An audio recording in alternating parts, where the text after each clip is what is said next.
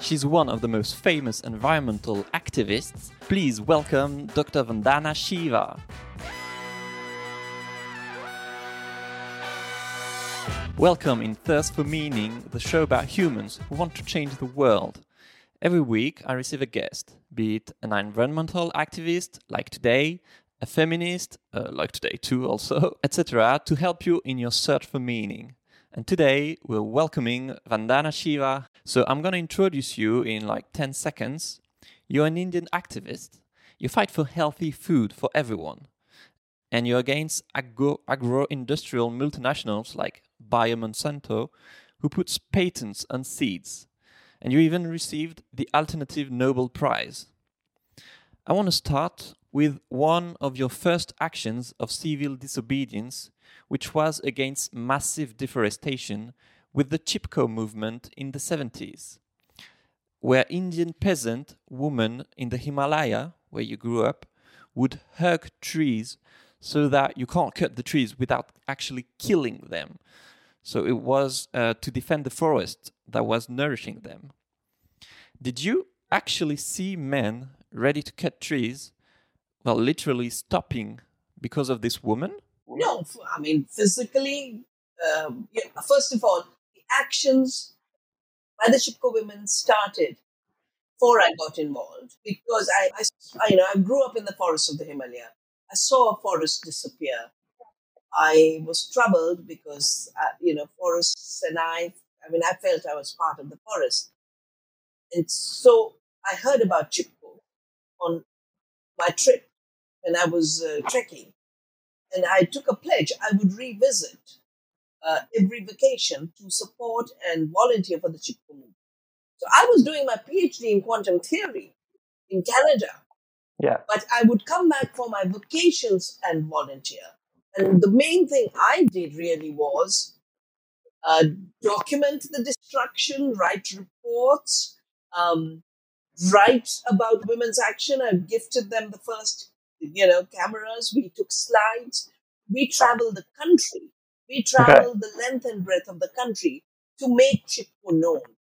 And also because the women were Garhwali from Uttarakhand, they spoke their language, they had all the knowledge of what deforestation was doing because the first landslide had taken place in 1870 and a disaster had taken place. And if you look at the disasters in British Columbia, you see the disasters in other places. You know, the floods, landslides, deforestation, and climate change aggravating it all. The story of Chipko is that combined. I went to the University of Western Ontario, but my University of Ecology, my University of Biodiversity, my University of Activism is the Chipko. You're a scientist. You had an academic life, but one day in the late 80s, there were no GMOs back then. And you joined your sister, who's a doctor, in a private seminar, actually in France, quite ironically, with executives from the agro industry in this seminar. You weren't famous yet, so people were like talking freely about kind of this evil plan of how they were going to privatize seeds and create the seed cartel that we know today. For instance, uh, Monsanto owns 95% of cotton seeds in India today. That's huge. Could you walk us through the crazy story of this seminar? Um, so, I, I, my life begins in physics and in quantum theory. But 1884 was a year of two massive disasters in India. One was the violence in Punjab, where protesting okay. farmers and other people, you know, fighting against the then Green Revolution. And there was a very, very, uh, uh, you know, there was a 30,000 people were killed in the violence of Punjab. That same year, on 3rd of December, thousands died when a pesticide plant leaked in the city of Bhopal pesticide plant was owned by Union Carbide, which is now owned by Dow, which is one of the members of this group called the Poison Cartel. I was working then for the United Nations University on a program on conflicts over resources. Yeah. Um, they, they asked me to look at how um, whether it was forests or rivers or land, conflicts were growing as the greed of corporations was growing and they were trying to grab what belonged to local communities, so people were resisting. Chipko was part of that kind of resistance against the forest empire. Yeah. The Green Revolution was an encroachment into peasant agriculture of India, and the farmers were resisting. So I saw this as a conflict I should study, and the United Nations encouraged me to do it. And I wrote a book called The Violence of the Green Revolution. This book was the reason I was invited to this conference um, on laws of life about the future biotechnology. Because there was. Oh, so this has nothing to do with your sister, actually. no, my sister was invited because she is India's leading public health doctor and activist. Okay. So she was, it was on the new biotechnologies. And biotechnologies are both vaccines that you are getting from Pfizer, yeah, and biotechnologies are the Monsanto BT cotton seeds. None of this existed at that time, but the old chemical industry, which was both the agrochemical industry as well as big pharma. But when they said we have to patent the seed in order to make more profits, in order to patent the seed, we must do genetically modified seeds. Otherwise, we can't go to a farmer, steal the seed, and say, It's my invention. I'll be caught in theft. But it was theft because they don't make the seed. And a patent is granted for an invention. Introducing a gene is not the same as creating a seed. So, when they laid this out, and they said three things that really shaped my path after that. They first said we are going to take patents on seed, and for this we will have to do genetic engineering. And I asked, but do you even know the impact? Because I'd looked at the impact of chemicals in Punjab. And they said we can't stop to wait. Because if we if we stop, we won't be able to push this technology through. So they needed the a vacuum in order to push it through. Second thing they said is by the turn of the century, we'll be only five companies controlling all food and all health. And the third thing they said is because we can't do this through the marketplace. You know, why would people buy a GMO? Why? Why would people give up their seeds? So we'll have to do it through law. And they were saying we'll make international law that will prevent uh, farmers from saving seeds. Because once it's a patent and intellectual property, you can't, it's, it's illegal to save seeds. So by the time I flew back on the flight, I sort of literally drew, you know, whole matrix and said, if the British Empire controlled us through cotton and textiles, then this new empire of the poison cartel wants to control us through the seed. So Gandhi said, we'll make our own cloth and pulled out the spinning wheel. Taking inspiration from that, I said saving seeds will be the spinning wheel of today. Gandhi didn't know how to spin. He taught himself how to spin. I didn't know what seed was about. I didn't know how to save seeds. I learned. I went to women peasants to ask them and built up Navdanya over these years from 1987 onwards. And, uh, and in a way, uh, you know, that meeting made totally clear to me how corporations make money, how they create monopoly, how they write international law. And that's why ever since then, whether it is WTO or the COP26 now or anything, I can see through their games. Yeah. That conference taught me what to look for. Yeah. And on the way back, so you decided to devote your life to fight this seed war you started going from village to village to collect organic seeds. You created like 120 seed banks? 150 okay. community seeds. And right. I want to tell you, since I didn't know seed, and since every part of India has a different name for the different crops, I was fortunate. My parents were very educated and had a wonderful library. I pulled out their old books and old books on agriculture okay. and plants. And I would take these illustrated books to the villages and say, Do you have this crop? And then I get the local name from them. And that's how we started to collect seeds. And we created the seed libraries and the seed banks. And today, it's those seeds. If the farmers have the old seeds, they are prospering. If they are buying seed from the market, they are in debt and they're committing suicide. So you created your NGO, Navdanya. Navdanya. And let me tell you a little Navdanya. story about okay. Navdanya. Yes, please do so. I mentioned I was going everywhere to find seeds. I would go anywhere where the Green Revolution had not destroyed local seeds. And one of the trips I was down in South India, and uh, there was a part of uh, India which no government officer used to enter because there used to be a bandit called Veerappan, a sandalwood smuggler. Okay.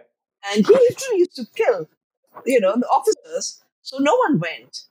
And I went to this area because I said, here there will be old seeds. And there I found this beautiful field with nine crops. And the tribal farmer who was growing those crops, I talked to him. I said, wow, you're growing nine crops because I'd just done the study of monocultures of wheat, monocultures of rice. And I just started seeing monocultures, monocultures, monocultures. I saw the nine crops and I said, wow, nine crops. And he said, Navdanya. And then he gave me this discourse. He said, the nine crops I grow in the field are in total harmony and balance with the nine co- planets in the cosmos and the diet of diversity that my family needs. And he said, the harmony and balance from the cosmic level to the level of the earth to a level of our health is one harmony. And I cannot destroy it or disturb it. That's why I grow diversity. That's the day I adopted the name Navdanya for the seed saving movement.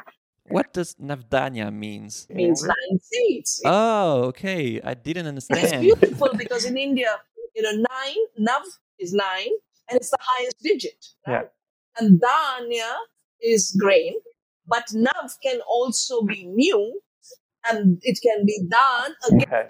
So I call it the nine seeds but also the new gift of the commons. Because what we've done through Navdanya is reclaim the commons of the seed, the commons of the knowledge from the privatization and monopolization of corporations like Monsanto. So, on the one hand, you collect seeds to help farmer grow uh, organic food. And on the other hand, you won a lot of trials against multinationals. For instance, you avoided multinationals to put a patent uh, on basmati rice, for instance, or wheat in India, for instance. And you're actually in a documentary that's called uh, The War of Seeds.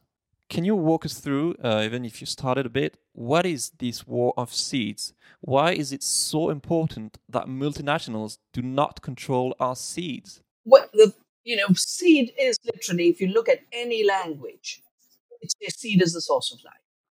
Bija, ja, life that in which life is and arises on its own again and again and again. It's a source of life. That's what semi means. That's what seminus means. It's life. So control over the seed through patenting means control over life. And as I have said often, you control food, you control the people. You sell arms, you control the government. So I said, oh, so these corporations and the empires have gone further now they want to control the seed. So when you control seed, you control the earth and all her life and all her biodiversity, and not just life today, but life in the future because a patent is granted for 20 years under the new WTO laws. A 20 year patent okay. means 20 generations of plants belong to this corporation and they can reach the absurd limit where, for example, the US ambassador used to say to me in GATT, when I used to go to Geneva, to say you cannot patent seed, he said, oh, but we have to redefine seed as an industrial manufacture for our future empire, because otherwise we have nothing. We've got no production, we've outsourced everything. Intellectual property will be the basis of our hmm. future empire. And to do that, you have to redefine seed, the very source of life, as an industrial product invented by a company.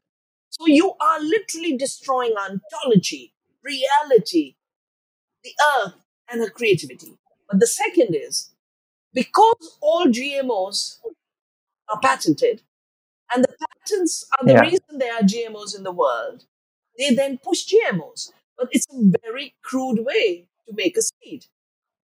You know, because all you do is shoot a gene through for herbicide resistant for Roundup, or you shoot a gene for Bt toxin. In the case of Bt, the plant is now producing poisons in every cell all the time, which is why the pests become resistant, and now the bollworm for which the Bt was made is resistant, and farmers are again committing suicide. The Roundup ready crops means that everything green is killed around the plant. And Roundup leads to emergence of resistance, but it leads to cancer among the farmers. And there are farmers who are winning cases against Monsanto and Bayer. So owning the seed through a patent means the end of biodiversity and the end of seed, but it also means disaster for biodiversity, extinction, and cancer. That is why we have to say no to the Monsantos of the world. We have to say no to GMOs and definitely fight against patents on life and patents on seed. So, people uh, listening to us might be quite depressed by this uh, diagnosis. Uh, as French people, how can we uh, actually support your fight? The first thing is the French people should not be very distressed because you have an amazing history of resisting GMOs. And I mm. have joined the farmers of France. I joined uh, Joseph Bové. They they actually destroyed rice fields and they destroyed uh, the uh, Bayer um, um, yeah. corn, which was GMO mixed up with the other corn. And I have come to France as an expert witness to defend the farmers' action and the farmers won. There have been the reapers, you know, people who'd go into the fields and reap the GMO crop. There were cases against them. The court said, this is for the public good and the common good. It's not a criminal action. Criminal action then ends up being forcing GMOs. France is among the countries that has not rushed headlong into planting GMOs. And when I, you know, I chair an international commission on the future of food, and part of what was done with that was the region of Tuscany took an initiative to declare Tuscany GMO free, and lots of regions, Brittany and others, in France declared themselves GMO free. We created a network of GMO free regions, and I signed the agreement okay. with them. And it's because of that GMOs were kept out of Europe. So when you ask, what can the French citizens do to support us? Three things. First, yeah. engage in the same seed struggles for freedom of the seed and your freedom in France and in Europe. The second, hmm. start saving your seeds, start growing your food. You don't have to get distressed. Use the crisis for an opportunity for food freedom. When we lose the biodiversity outside, and we put poisons, our gut microbiome gets damaged. This is the single most important reason for chronic diseases. This is why autism is growing. This is why diabetes is growing. This is why all kinds of chronic disorders are exploding in every hmm. society. So, ultra processed food has been established to be the cause for chronic diseases. Ultra processed lab food will make these diseases worse. So, grow your food or know your farmer who grows food.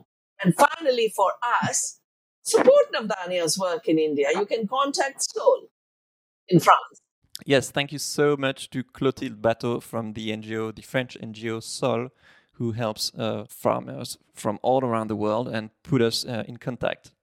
Now, I want to ask you, Vandana, personally, why do you care so much why does it move you personally? Why did you decide to devote your whole life to this fight? Well, the two things I'm totally passionate about is life and freedom. Yeah, and um, yeah, and for me, science and knowledge is about understanding how life works, how nature works, and it is about preventing harm to that life. So for me, it's also a scientific obligation to not allow this to not allow this untruth. The untruth that industrial farming produces more food, GMO seeds produce more food, uh, that they're safe, all this are lies, or that fake food from lab is good for the climate. I mean, the lies explode just as disasters are exploding around us.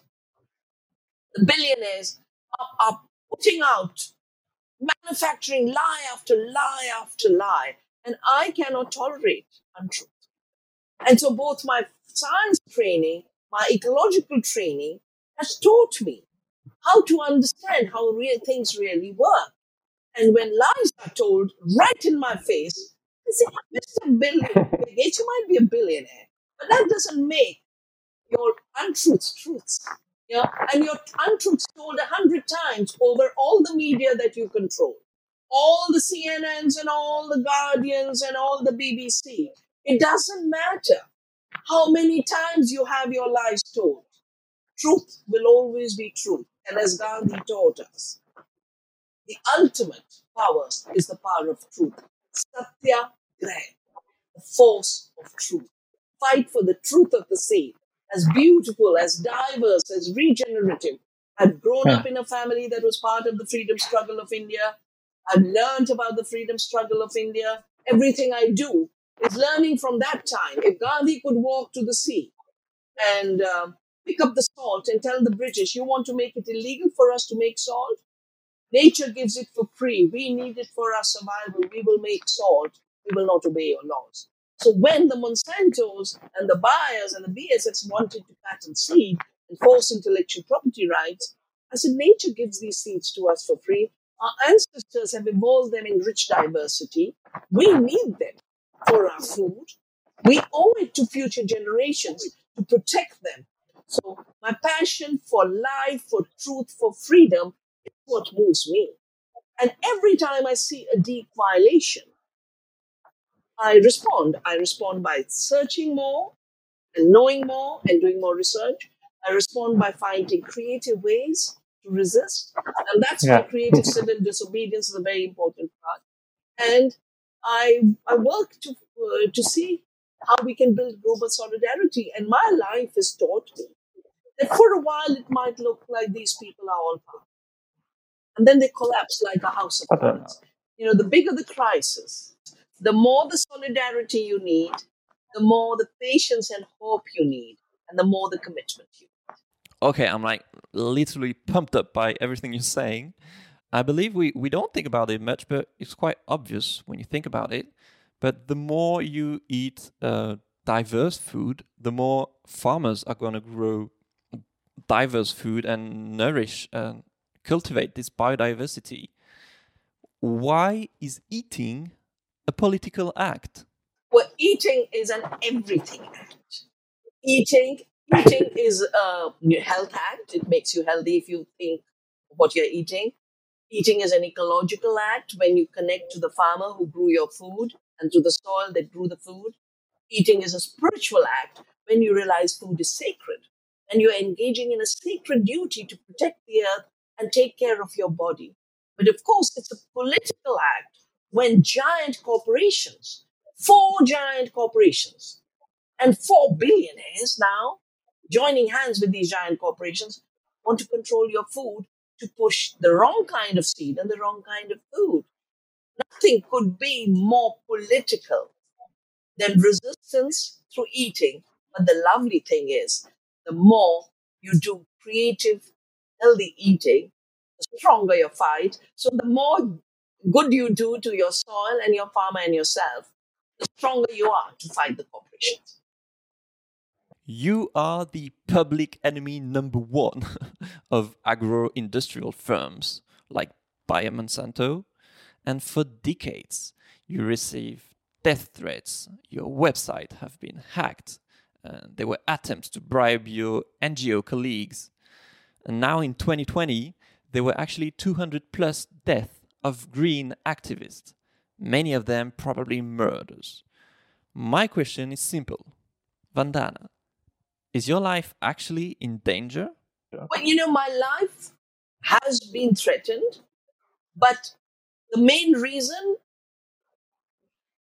greedy criminal corporations find people like me a threat is they want to stop the work. So the strategy for me is continuing the work one way or the other. The day they threatened me, I was filing a case against Monsanto. And I started to get calls that you won't be alive if you file this case.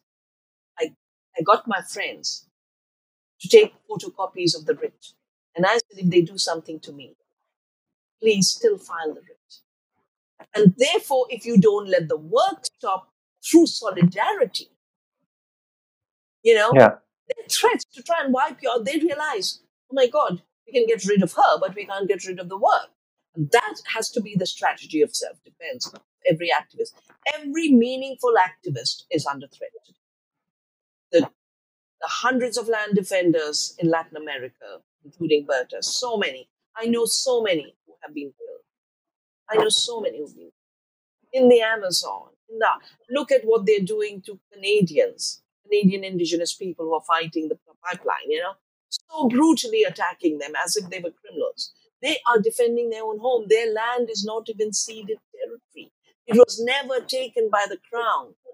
Um, so the greed, the greed is so limitless, and the sense of power is so limitless, and the use of violence as an instrument of power has been so commonly used. They feel that this will work. But the non-violent power of creative resistance has been equally powerful in resisting throughout history. And while distributing your work, yeah, if that's why I distributed Yeah. seed bags. You know, I could have made one seed bag. And I, I knew these guys could come and destroy it one day. So I just Yeah, distributed them all over, you know, and we must multiply the seeds so that they cannot wipe it out.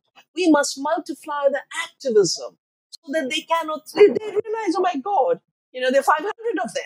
Why do you think the Indian farmers won? The Indian farmers won because hundreds and thousands joined and did not quit. And the government knew, and they, did. they criminalized a few, they put cases against them, and the movement didn't stop. And when the government realized that it doesn't matter how much violence we do against them, they're standing there non-violent in their strength, that we are the losers now. They are the winners. That is the flip we have to make. And when you think that way, and then you realize you're a little life. You're one life in a very beautiful world. It's all right if your life goes. The work to protect this world must carry on. So I've been threatened, but it hasn't put fear in me. It hasn't made me stop my work. I've done it with more intensity, I've done it with more commitment, and I have done it with more rigor. You are literally like David against Goliath. And often, like, we all feel powerless, like too small to change the world. So I love it when you say everything starts from a seed. So don't underestimate the small, because small is where life begins. I love that quote. Do you feel powerless sometimes? I never feel powerless because for three reasons. You know, um, I, I no, time. no, that's not it. I, you know, I make all the time to understand the power within me. I take a lot of time to cultivate that power and expand that power within me and expand that power through others with others so that the movements are stronger. So I never feel powerless. And in fact, the more the violence grows and the more the threats grow, the more I try and find the inner sources of power in everyone that can be awakened to never feel powerless. And that's where the seed is a very important feature. A little seed can become an entire oak tree. A little, little seed of mustard can become an entire. mu- We, we count. We do all this work on our farm. You know, thousand mustard seeds. The millets. They call millets because each millet seed gives rise to a hundred thousand seeds. Hundred thousands. That's why they call millets because in in Latin it's that's a million. Yeah. Ah. So this family of crops that are the millets are the, the ones that produce millions of seeds. So when you realize that power and the more, a more beautiful power. I got a millet seed from an old woman said, Yeah, I used to grow it, but I haven't grown it for 40 years. Let me go to my storage bin and see if there's some left. And she found five or six grains. And I got those five, six grains 40 years later. Didn't they didn't just grow, but they grew beautifully. From the pyramids of Egypt, they have found grain called the kamut, wheat, which has stayed germ, you know, fertile after all these years. So the latency, you put the seed in the soil, and it seems like nothing's happening.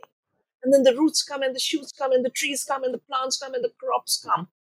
That little seed, that power of the seed is the power that's in us because the power is the power of nature, of the universe, the power of creativity. So, and it's the power, you know, as in, at least in our philosophy, uh, this creative power is a feminine power. Yeah? So, for the eco-feminists among you, the seed is where we must turn each time. Say, but the seed never gives up. Can I? Yeah, perfect transition. In this podcast, I receive a lot of environmental and feminist activists, and you're like the godmother of ecofeminism. What is ecofeminism to you? Well, the godmother of the word ecofeminism is actually a feminist from France, Françoise. 70s, she, hmm. she gave the word. I wrote a book with that title with Maria Mies, another ecofeminist from Germany. For me, ecofeminism basically means a simple thing stop accepting the lies of capitalist patriarchy, stop accepting the violence of capitalist patriarchy. What is the lie? That the earth is dead and women are objects. The earth is living and women are human, creative, intelligent, productive. Just those two recognitions is ecofeminism. That's true. We got us believed that nature is something outside of us when it's not. All of this construction yeah. of the earth is separate from us. We are separate. Men are separate from women, and men are superior. All these are, are constructs that have been created by greed, which is capitalism, and patriarchal power, which is the domination of violent structural forms. And, and for me, a patriarch is not just the person uh, committing violence at the domestic level. A patriarch is also the corporation in patriarchal form. The corporation is in male form. Uh, you know, the corporation is a legal entity which has a personhood, but the personhood is not of a mother taking care of children. The personhood is of a greedy man stealing someone's land. And ecofeminism is really the liberation of the earth, the liberation of women, the liberation of indigenous people, the liberation of peasants and small farmers, and the liberation of all life in unity and interconnectedness. We know that global warming and the coming crisis will create more and more food shortages. And today we're kind of very dependent on multinationals to or just eat and survive. But in Greece, after the crisis, for instance, many young people became small farmers to survive. Or in Roma, the, the city gave lands to unemployed people to become farmers. That, that's so cool, I think. In the long term, do you think that multinationals will still mainly control our food? Or that I hope the world will be more food sovereign? The multinationals don't really control our food. They they've sold the myth that they control the food. You know, my book "Who, uh, Who Really Feeds the World" um, was written for the Milan Expo, and I showed that eighty and on the basis of FAO data, eighty percent of the food we eat comes from small farms. Only twenty percent comes from large industrial corporate farms. So every emergency we see today is linked to the industrial food system, but they don't feed us uh, India for sure, you know, the reason the farmers' protests were so intense, this would have been the beginning of a true takeover by corporations of Indian food and agriculture. And the farmers fought back. And, uh, and they stopped it. They stopped the laws that would have made it, made it a legal right of corporations. They'll still try and hmm. sneak mm. through. So when you ask, um, with all the multiple crises, will they support us? No, when you talk about small farms, small farms have to be diverse to survive. Yeah, But I think the big issue is the corporations have reduced our idea of food to the handful of commodities that they can trade. trade. And they can first a handful of crops that they can make, manipulate to sell chemicals for. That's why the rice and wheat monocultures of the Green Revolution they could not deal with the millets. They could not deal with the other crops. And before you know it, our diet had reduced from 10,000 crops to 12 and now four that are GMO. So we have to diversify. And we have to diversify in terms of distribution too.